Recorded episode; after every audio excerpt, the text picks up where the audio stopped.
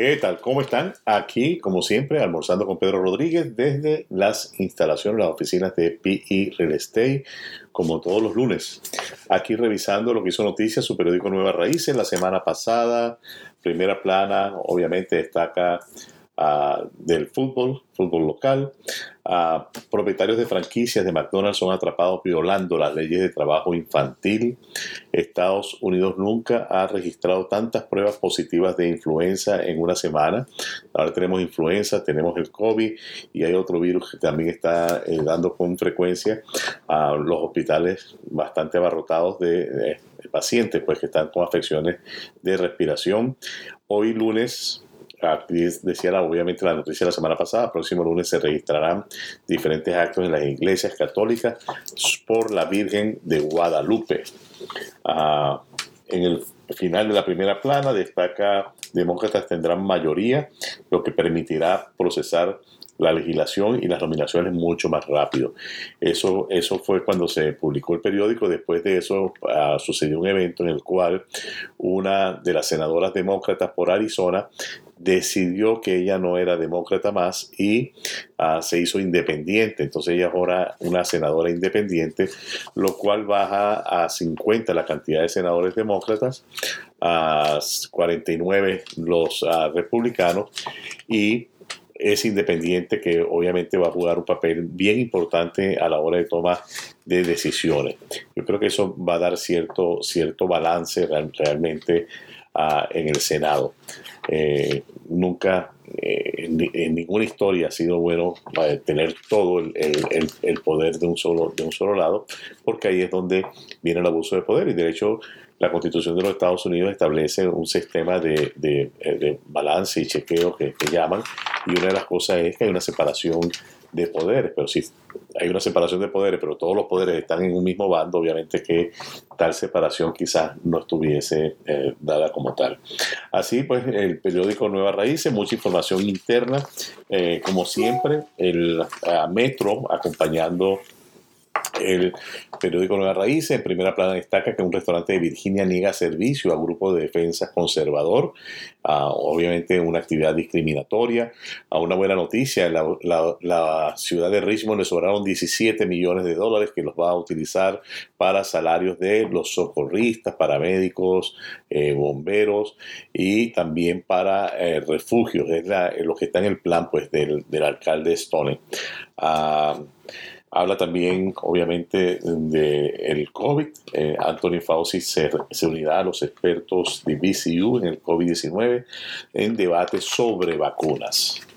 Ah, muy ah, controversial, pues, este señor Anthony Fauci con el tema del COVID y lo que él ha hecho en el COVID. Ah, información dentro del el metro sobre Ucrania a los drones de Ucrania a las puertas de la Plaza Roja. Y hay un tema, una página completa, que es la, la página 17, que habla de migración. a seis trabajos mejor pagados en los Estados Unidos para inmigrantes indocumentados. Este, y ahí está la pregunta, a la mano derecha, ¿se puede trabajar siendo ilegal? Y la respuesta dice sí diferentes empresas, negocios de distintos rubros o personas particulares ofrecen oportunidades de empleo a personas que se encuentran en USA con estatus migratorio ilegal. Ah, y es importante destacar, ¿no? usted me está escuchando a través de, este micrófono, de este medio, ah, y la respuesta se puede trabajar siendo ilegal. Se puede trabajar siempre se puede trabajar. Una persona que tenga dos manos, que tenga dos pies, que, tenga inclusive eh, ah, que, tenga una enfermedad, que tenga una silla de ruedas, puede trabajar. El, el, punto no es poder. La pregunta sería es, ¿se puede trabajar de manera legal en los Estados Unidos? Sí, se puede trabajar de manera legal siempre y cuando usted tenga un permiso de trabajo. Una de las cosas que, entendemos que está pasando aquí en los Estados Unidos es que los problemas no se solucionan porque de alguna manera los problemas se, disipan en la práctica. Por ejemplo, ¿cuál sería un grave problema para los Estados Unidos? Eh, sería un grave problema el hecho de que las personas que están indocumentadas no puedan trabajar. Si de verdad las personas que están indocumentadas no pudieran trabajar, habría huecos en la parte de construcción, restaurantes, en diferentes actividades se notaría esa deficiencia.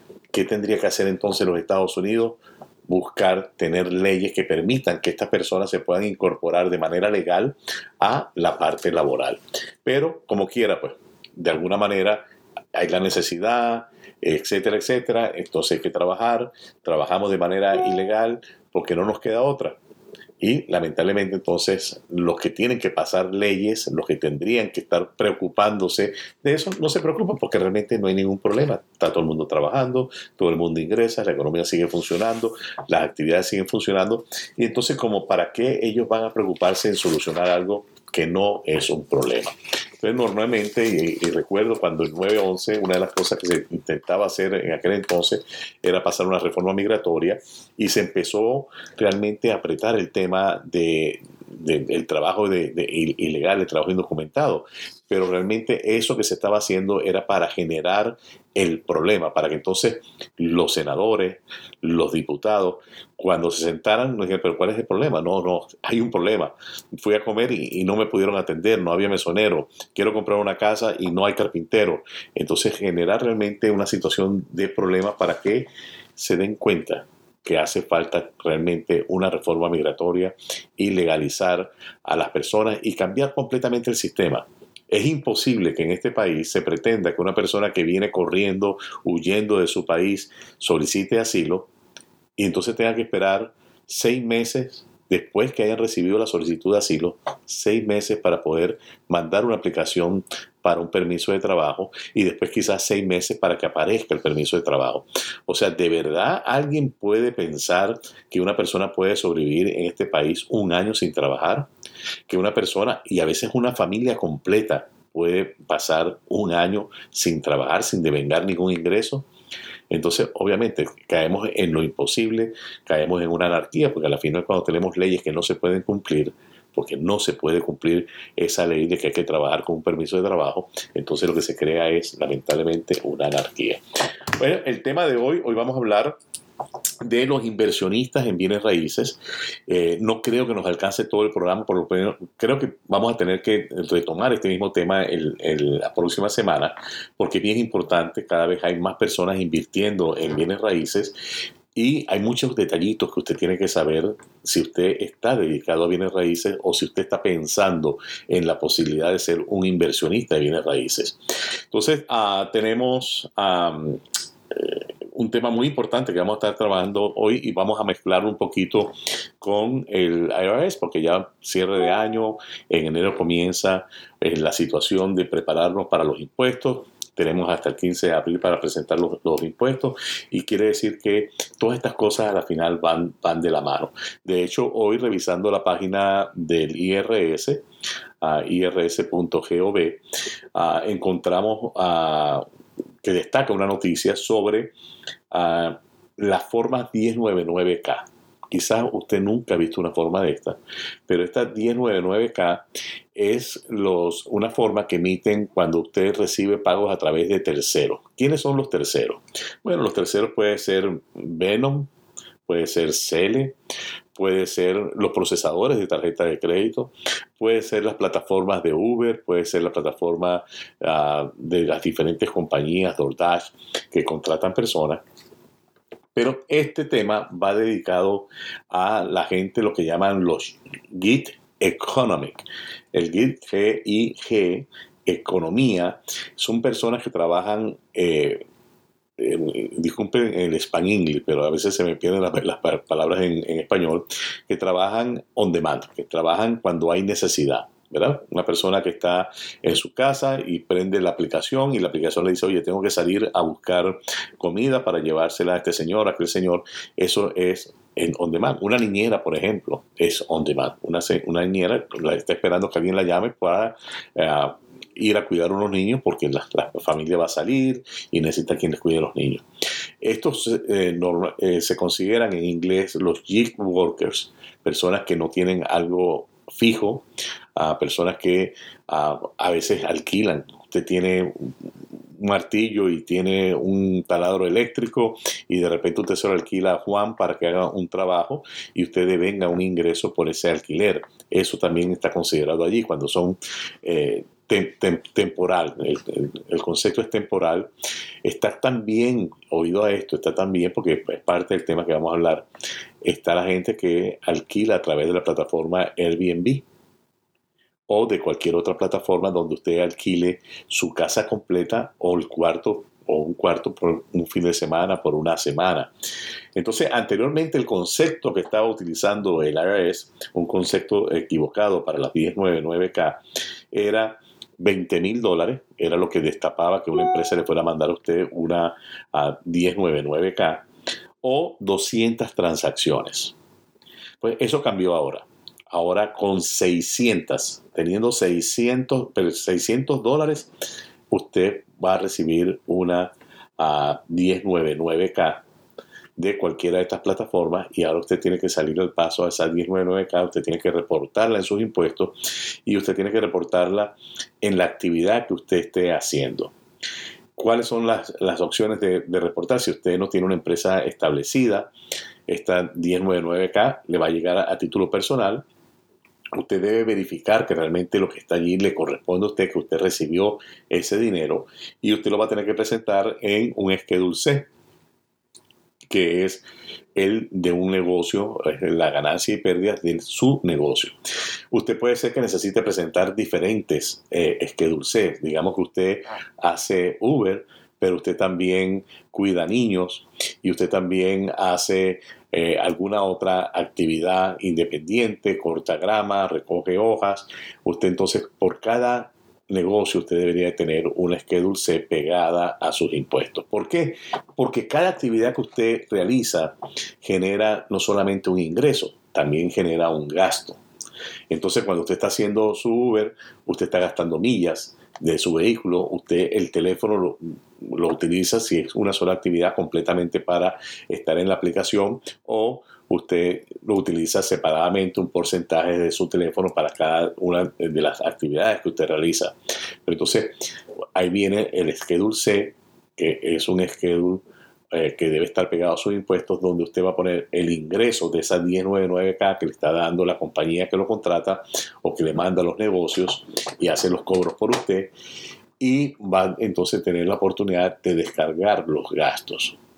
¿Qué pasa si usted tiene diferentes actividades? Usted debe llevar un log de millas, ¿verdad? Porque usted de repente de lunes a viernes estuvo haciendo Uber y estuvo haciendo millas de una casa a otra, de, un restaurante a otro, para llevar los productos. Pero entonces, ¿qué pasó?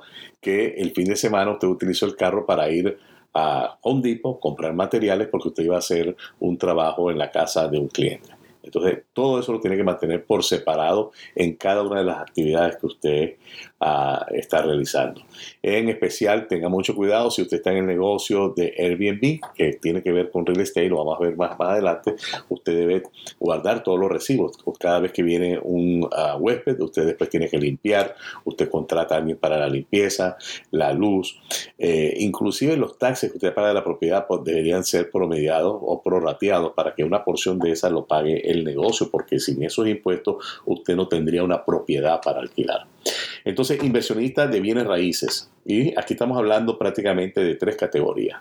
Estamos hablando de una categoría que es cuando usted compra una propiedad, usted la repara o le hace una renovación total, después la vende.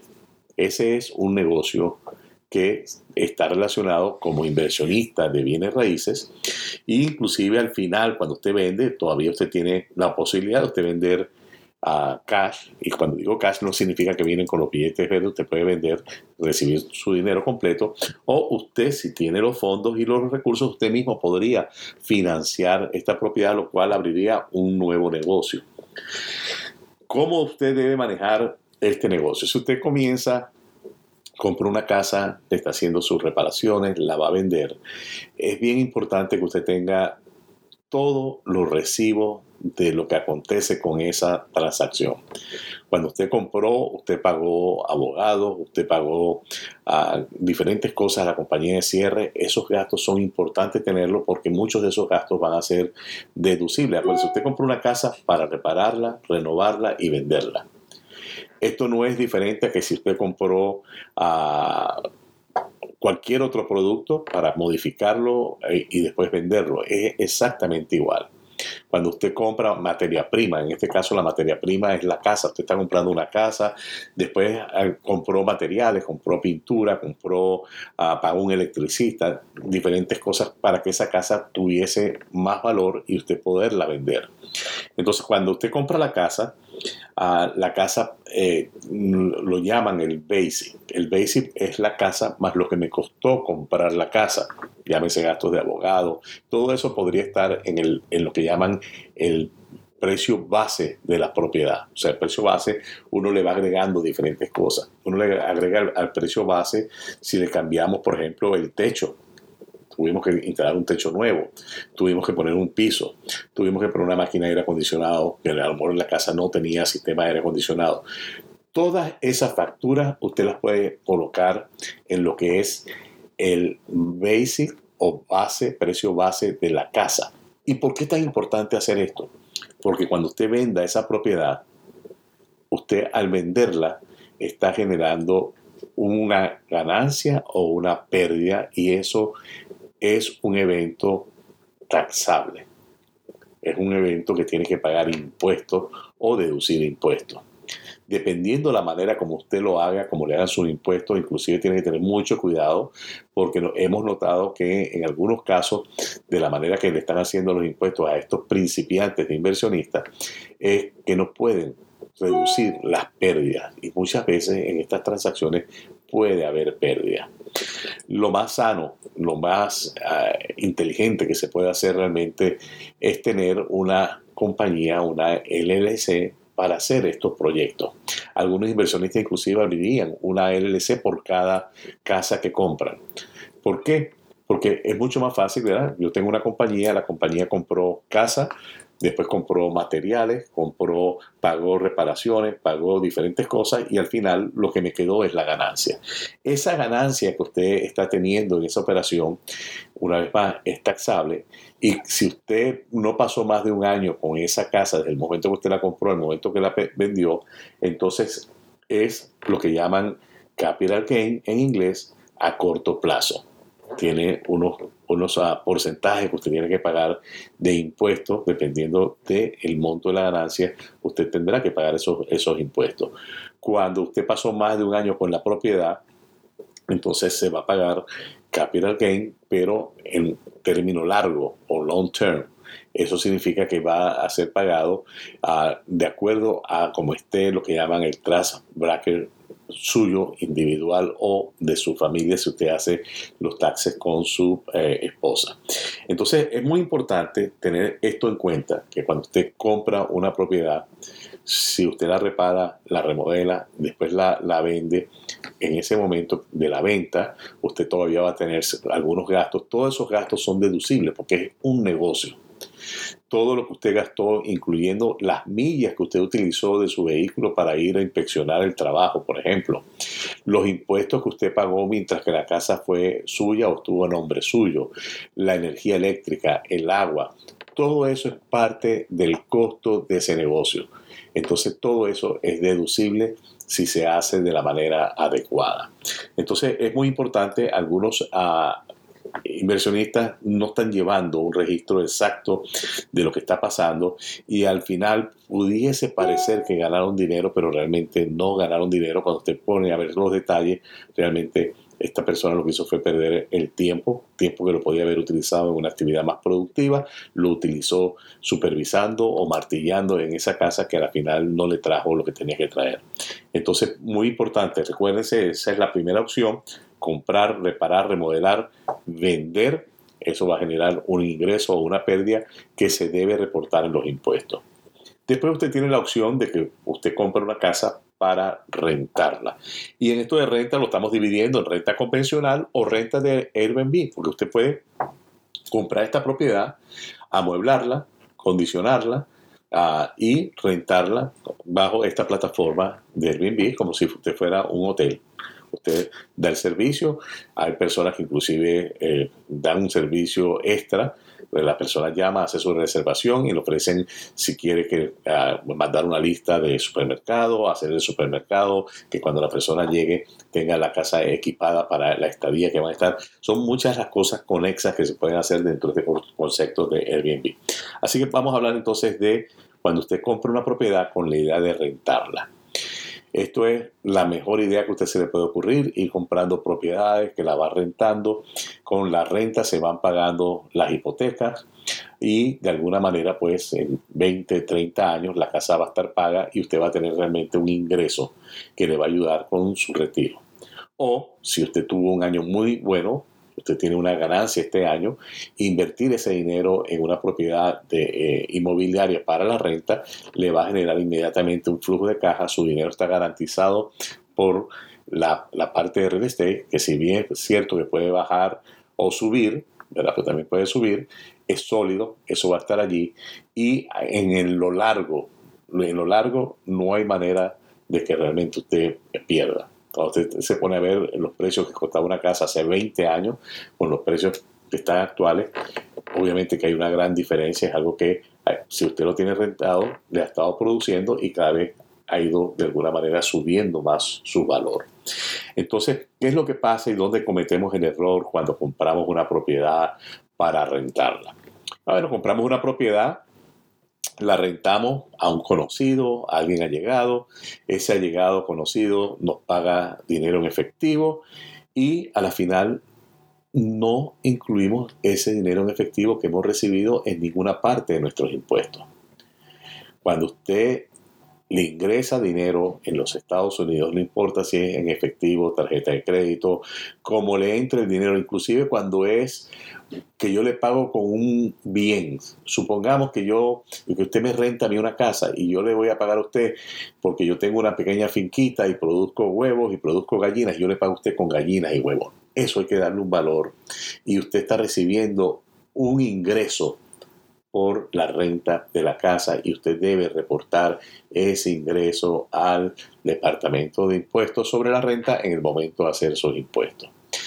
Para las personas, cuando yo soy una persona individual que no tengo una compañía, compro una casa y la rento, en mis impuestos debe haber un schedule que se llama el schedule E. En ese schedule E debe aparecer el ingreso, los gastos que yo tuve, yo a lo mejor tuve gastos de ir a hacer la cobranza, a lo mejor tuve gastos de que hubo que hacer una reparación, se dañó el, el dishwasher o se dañó la ducha y tuve que mandar un plomero. Todos esos gastos se pueden deducir. Y hay algo que mucha gente que está en esto, que ya de hecho están haciendo los schedules, no se ha percatado que también puede depreciar el bien inmueble y tomar una porción del dinero de, depreciación, lo cual va a llegar que eh, quizás usted no está teniendo un mayor ingreso realmente con la propiedad. Es importantísimo y sobre este tema, sobre este tema del schedule, vamos a hablar en el próximo programa para llevarlo más aún a detalles para que usted entienda. Pero acuérdese, cualquier ingreso que usted reciba es un evento taxable. El gobierno de los Estados Unidos, a través del Departamento del Tesoro, quiere recibir un pequeño porcentaje de lo que usted ingresa.